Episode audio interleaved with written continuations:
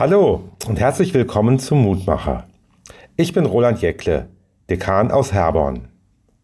Vor etwa 20 Jahren kam ein Film in die Kinos, in dem die Washingtoner Polizei mit Hilfe von hellseherisch begabten Personen versuchte, Straftaten zu verhindern.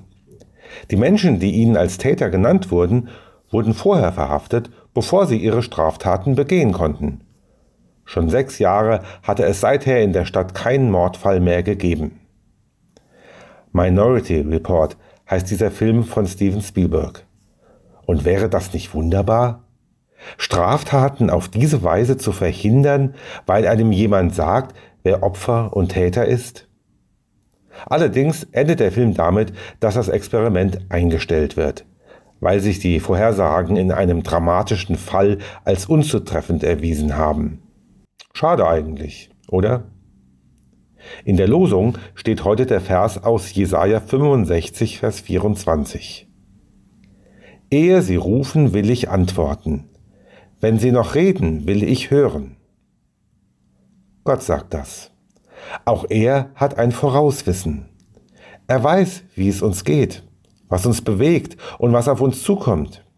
Und noch bevor wir beten und bitten, antwortet er uns. Haben Sie das schon mal erlebt? Ich könnte ein paar Beispiele erzählen. Aber ich weiß auch, dass es nicht immer so ist. Es gibt Krankheiten, Schicksalsschläge, Notsituationen, die lässt Gott in unserem Leben zu. Unser Bibelvers steht in einem Zusammenhang, der in der Zukunft liegt. Der Prophet Jesaja kündigt eine Zeit an, in der Gott einen neuen Himmel und eine neue Erde schaffen wird. Ein Ort ohne Leid und Not. Eine Welt, in der Frieden herrscht, zwischen den Menschen und auch in der Natur. Dann soll es geschehen, dass Gott antwortet, noch bevor die Menschen rufen, also keine Chance mehr für Böses und Zerstörung. Diese Hoffnung trägt uns, gerade in einer Welt, in der es noch nicht so ist. Gott wird einen neuen Himmel und eine neue Erde schaffen, und das gibt uns Kraft, auch Schweres auszuhalten. Gott weiß, wie es in deinem Leben aussieht, und vielleicht hat er dir schon oft geholfen, bevor du ihn gebeten hast.